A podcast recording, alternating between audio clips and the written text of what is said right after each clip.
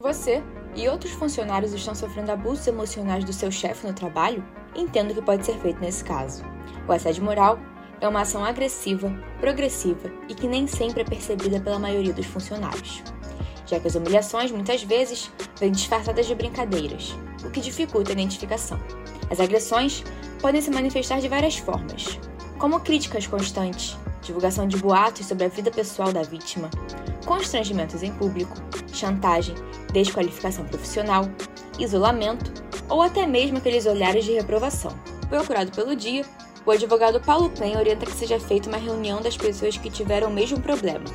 O responsável por esse grupo deve comunicar formalmente a direção da empresa e solicitar que sejam tomadas devidas providências para a investigação dos fatos. Caso a empresa fique inerte, vocês podem comunicar esses fatos na delegacia do trabalho competente, que certamente vai abrir uma fiscalização de apuração desses fatos.